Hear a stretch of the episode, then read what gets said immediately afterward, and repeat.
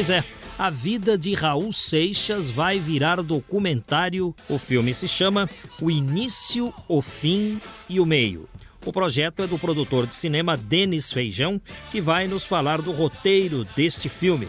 O Denis está conosco aqui no estúdio. Olá, Denis Feijão, como vai?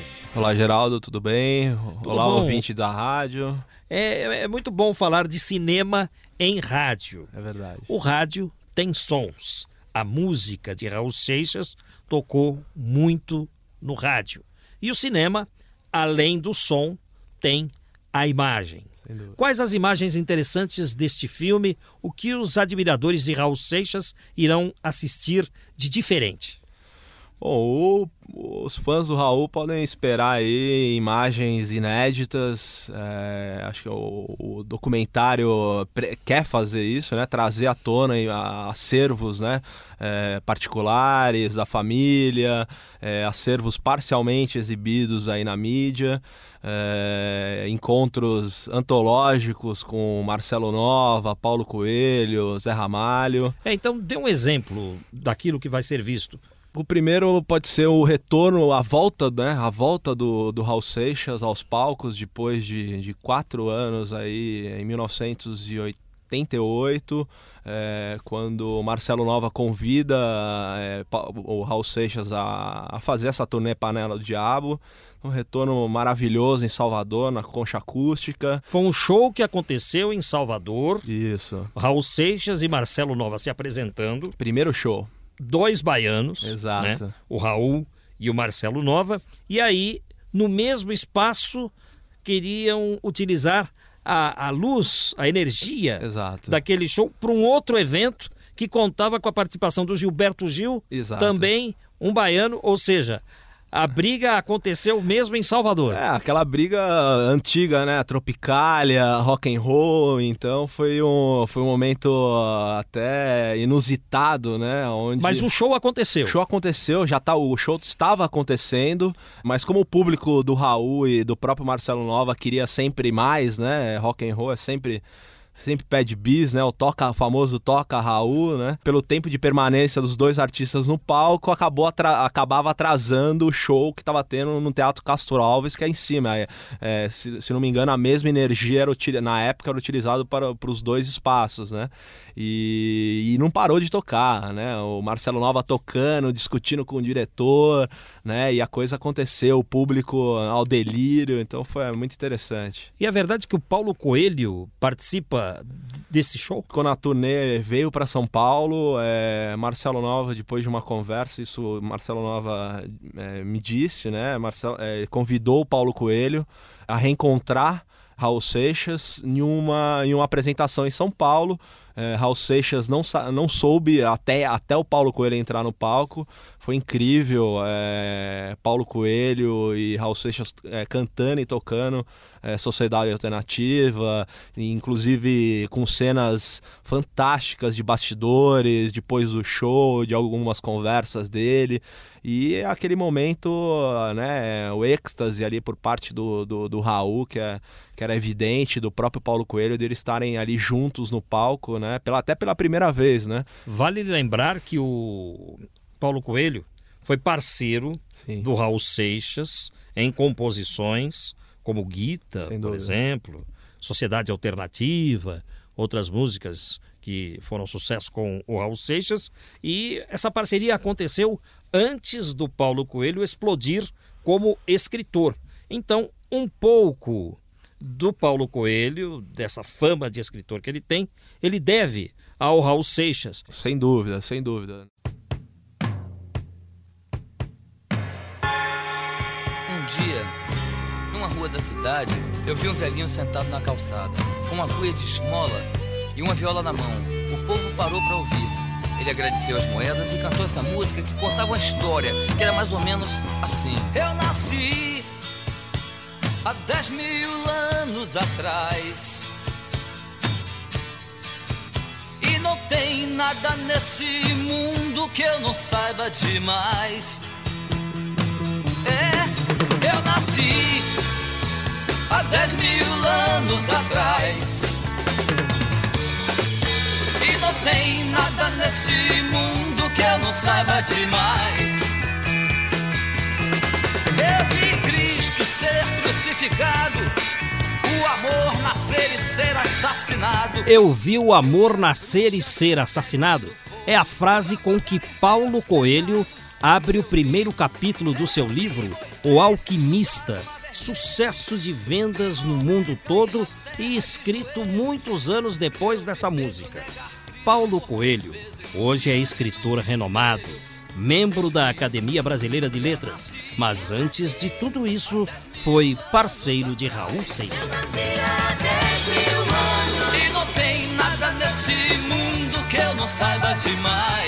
Denis Feijão, no filme vocês pretendem também retratar a infância do Raul Seixas. Por quê? Acho que é um período que, que, que os fãs e o público desconhece de formação dele, né? Junto com o irmão dele, Plínio, com o primo mais velho, Zé Walter, o famoso Zeva, né? Algumas histórias engraçadíssimas, onde eles, é, em Dias Dávila, na Bahia, eles no, no, litoral, eles iam passar as férias. Raulzito e o, e o irmão Plínio fumavam escondido é, da mãe né? E eles tinham uma, eles construíram uma, como se fosse uma, uma caverninha subterrânea onde eles fumavam o cigarro deles ali escondido, e a mãe dele extremamente preocupada, né, que aquele negócio ia cair.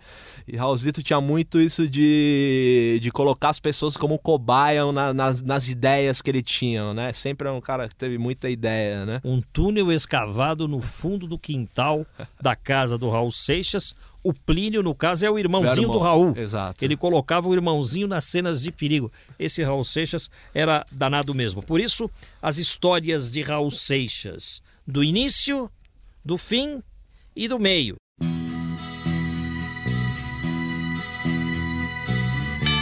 Eu que já andei pelos quatro cantos do mundo procurando, foi justamente num sonho que ele me falou.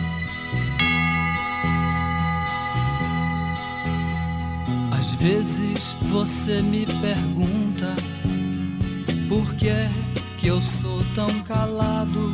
Estamos falando sobre o filme O Início, o Fim e o Meio. O título deste filme é uma frase desta música que estamos ouvindo. Guita, de Raul Seixas. Me come, me cospe, me deixa. Talvez você não entenda, mas hoje eu vou lhe mostrar. Eu sou. E você, Denis Feijão, o que leva você que não viveu essa época, porque você é jovem ainda, com a sua idade? Tenho 29 anos. O que leva você a querer preparar um filme sobre Raul Seixas para ser lançado 20 anos depois da morte do Raul? Quando o Raul morreu, você tinha 9 anos. Por que esse filme?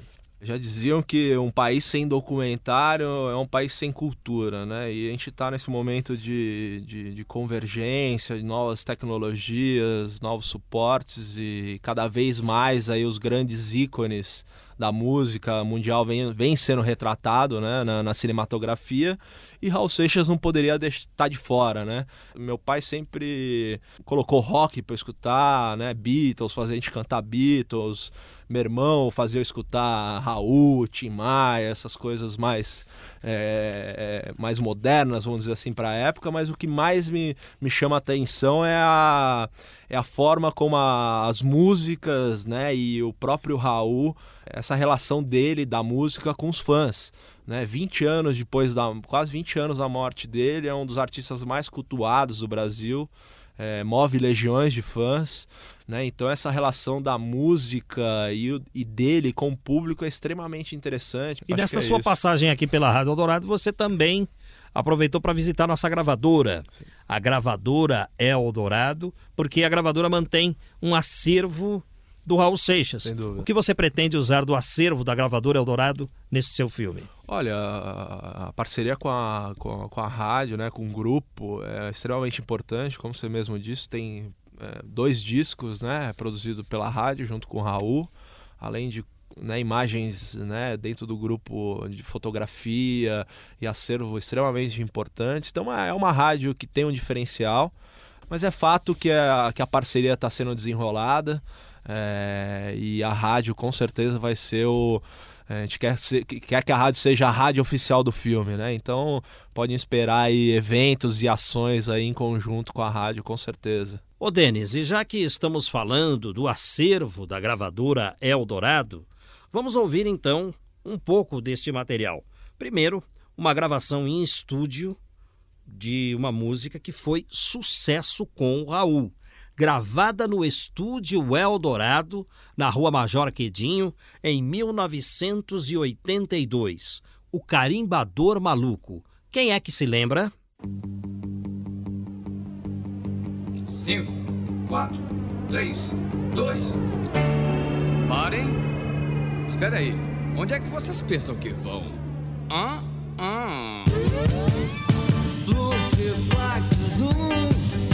Não vai a lugar nenhum. Multiplactos um não vai a lugar nenhum. Tem que ser selado, registrado, carimbado, avaliado, rotulado. Se quiser voar, Se quiser voar, é, pra lua taxa é alta, no sol identidade. Mas já pro seu foguete viajar pelo universo é preciso meu carimbo dando sim, sim, sim. O seu multiplactos um não vai a lugar nenhum. Multiplactos um não vai a lugar nenhum. Então é isso. Entrará em cartaz o início, o fim e o meio. Filme que é projeto do produtor de cinema Denis Feijão, que nos visitou aqui na Eldorado. Obrigado, Denis, por sua participação. Obrigado, Geraldo, aos ouvintes aí da rádio. Esperem Raul Seixas, cinema e continue. Toque a Raul. Um abraço. E já que o Denis Feijão pede para que toquemos Raul, vamos ouvir um pouco mais do acervo da gravadora Eldorado. 1984. A gravadora Eldorado lança um álbum de canções ao vivo de Raul Seixas. É o único disco bem gravado ao vivo do Raul Seixas, porque houve um outro dos anos 70, mas a qualidade do som não era boa. Então, vamos ouvir Raul Seixas cantando ao vivo em inglês. So glad you're mine. O, praticamente o rock and roll começou em 41 com um cara chamado Arthur Big Boy Crudup, que, que fez a cabeça de uma criança chamada Elvis Presley. Esse rapaz, pela primeira vez na história, transformou o blues em rock and roll. E a coisa era mais ou menos assim. My baby lips red, oh well, sweet like wine. She give me plenty, love me morning, noon, and night.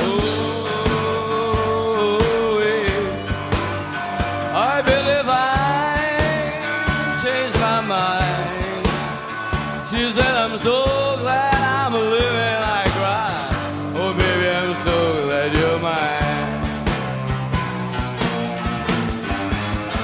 Oh, what my baby does, so what she does to me. I climb the highest mountain every morning, you see.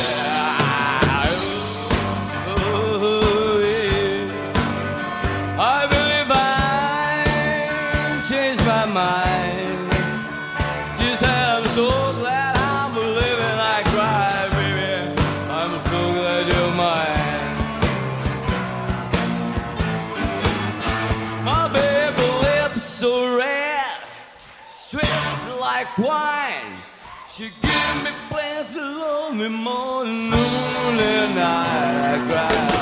Ooh, yeah. I believe I changed my mind.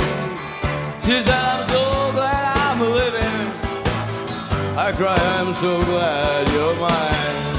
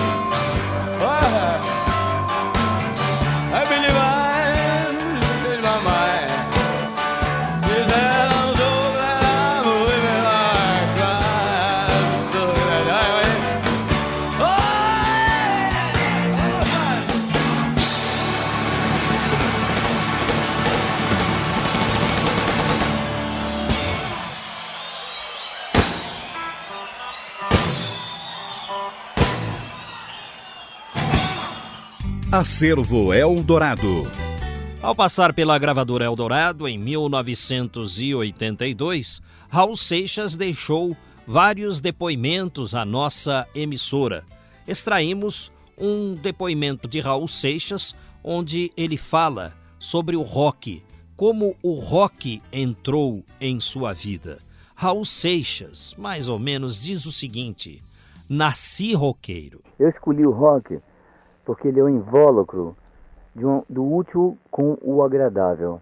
Eu escolhi o rock and roll para dizer as coisas que eu penso, porque eu me formei em filosofia, bom, em psicologia, em direito. Então, essas informações todas eu, eu atravesso, sabe, cantando rock and roll. Este rápido depoimento de Raul Seixas eu extraí de uma fita de rolo que já mandei para o nosso departamento técnico para remasterização. Em breve teremos Raul Seixas contando mais com uma qualidade de som melhor. Agora, vamos ouvir um pouco mais do acervo da gravadora Eldorado. Raul Seixas ao vivo. Antes de cantar, ele dava uma aula sobre a música que cantaria. Baby Left Me, uma composição dos anos 50, na voz de Raul Seixas, como ele mesmo explica. Yeah, My Baby Left Me é um princípio dos anos 50.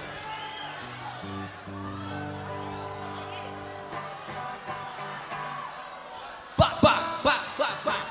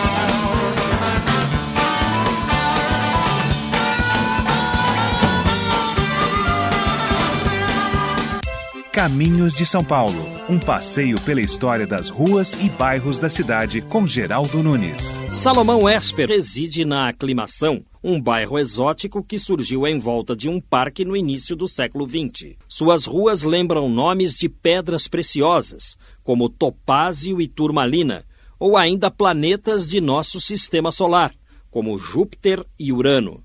Só a Aclimação homenageia poetas e escritores em suas ruas, como Castro Alves, Paula Ney e Machado de Assis. O Parque da Aclimação foi fundado em 1895 por Carlos Botelho, interessado em aclimatar animais às condições de nosso país. As primeiras cabeças de gado holandês passaram pelo Parque da Aclimação, que depois transformou-se no primeiro jardim zoológico da cidade, condição que permaneceu até os anos 40. Agora, o Parque da Aclimação destina-se ao descanso e ao lazer e pode ser considerado um dos mais aprazíveis de São Paulo. Devia ter amado mais, ter chorado mais, ter visto o sol nascer. Os titãs recomendam: antes de morrer, procure amar mais e trabalhar menos. Mas será isso possível? Ter feito o que eu queria fazer.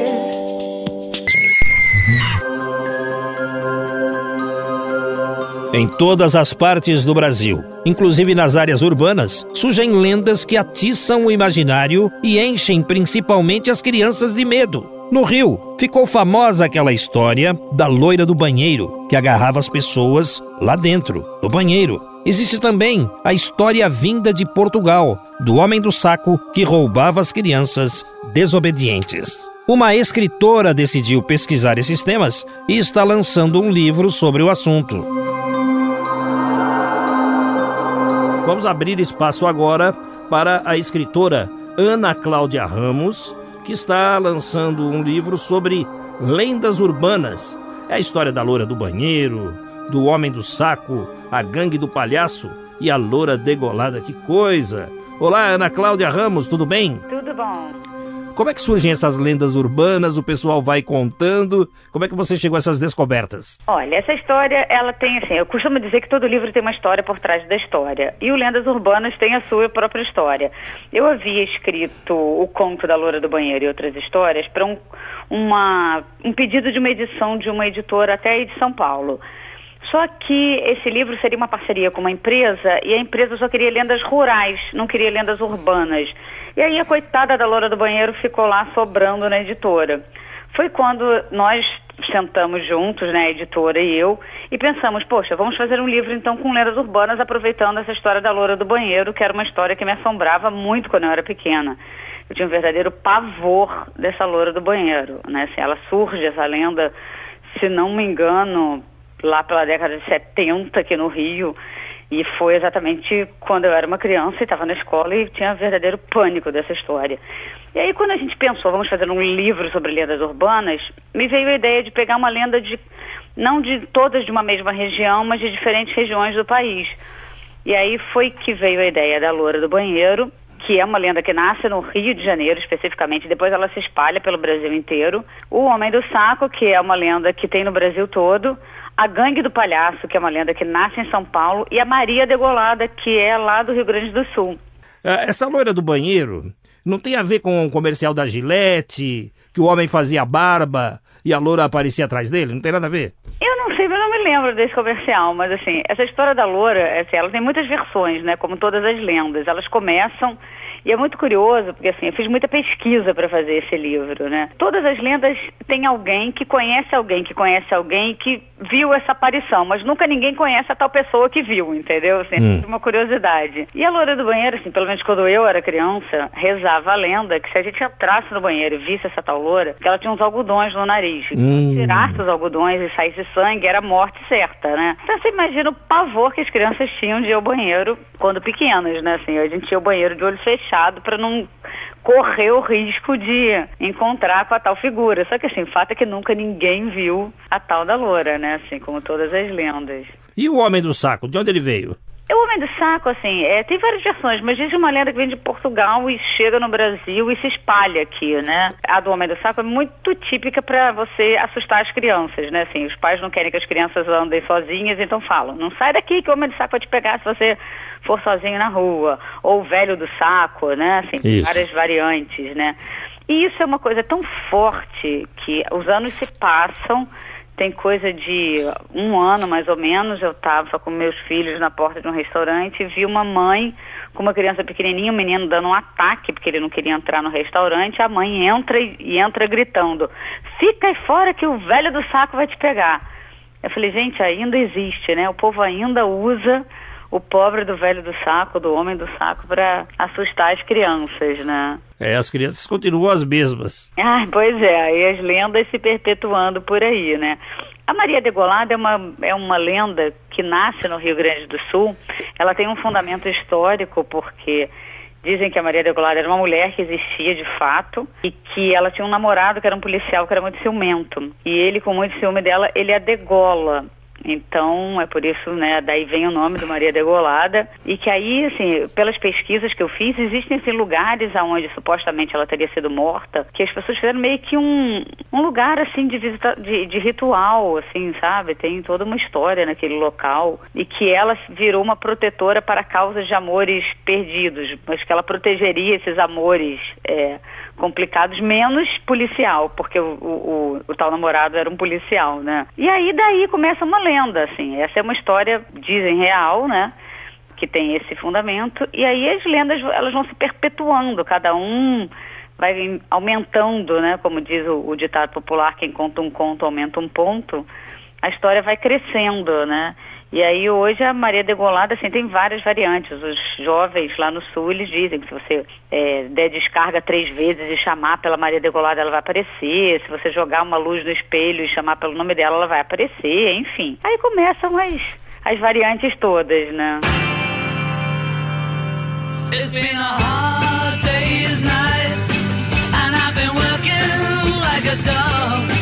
It's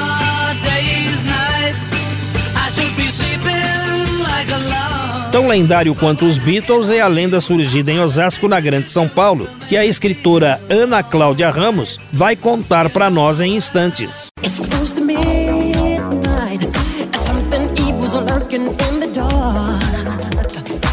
A escritora Ana Cláudia Ramos complementa sua entrevista. Então, então tem a loira do banheiro, originária do Rio de Janeiro, o homem do saco, parece que vindo de Portugal, Isso. a Maria Degolada do Rio Grande do Sul e a gangue do palhaço, é de onde? A Gangue do Palhaço, ela, tem- ela começa numa história, tem uma história nos Estados Unidos sobre um homem é, vestido de palhaço, que, enfim, tinha toda uma história. E essa história, ela chega e se distorce em Osasco, em São Paulo, aonde teria esse, esse palhaço que ele veio numa Kombi e que ele exatamente pegaria crianças para... aquela velha história de tirar órgãos, essas coisas todas. Nossa. E aí isso eu tive que um pouco que segurar a onda, porque senão ia ficar muito pesada a história. E aí a gente meio que teve que fazer um pequeno corte assim na história. Muito interessante porque eles ficam, geralmente era uma Kombi que ficaria em portas de escola. Elas nascem, a gente não sabe nem como, né? Alguém lê uma matéria no jornal que tem alguma coisa e aquilo já vira uma lenda, entendeu? Então, as coisas elas vão se espalhando, né? E aí, o, assim, acho que o grande barato do escritor é quando ele pega a lenda e transforma isso de alguma maneira. Então, eu, sempre, eu brinquei com as quatro histórias, sempre pensando assim, jogando numa cena cotidiana de jovens atuais e sempre brincando com essa possibilidade. É ou não é? Aconteceu ou não aconteceu? Porque fica assim aquele em todas as quatro fica uma questão meio dúbia. Será que foi ou não foi? Sabe, assim, eu sempre deixo esse gostinho da dúvida, assim. Ana Cláudia, esse é seu primeiro livro ou você já tem outros? Eu tenho vários livros, eh, assim, publicados hoje em dia, são 56. Nossa. É, mas já tem livro novo para sair esse ano. Oba. Esse livro nem é desse ano, ele já tem um pouquinho de tempo, mas assim, ele está sempre se renovando porque as pessoas vão descobrindo ele.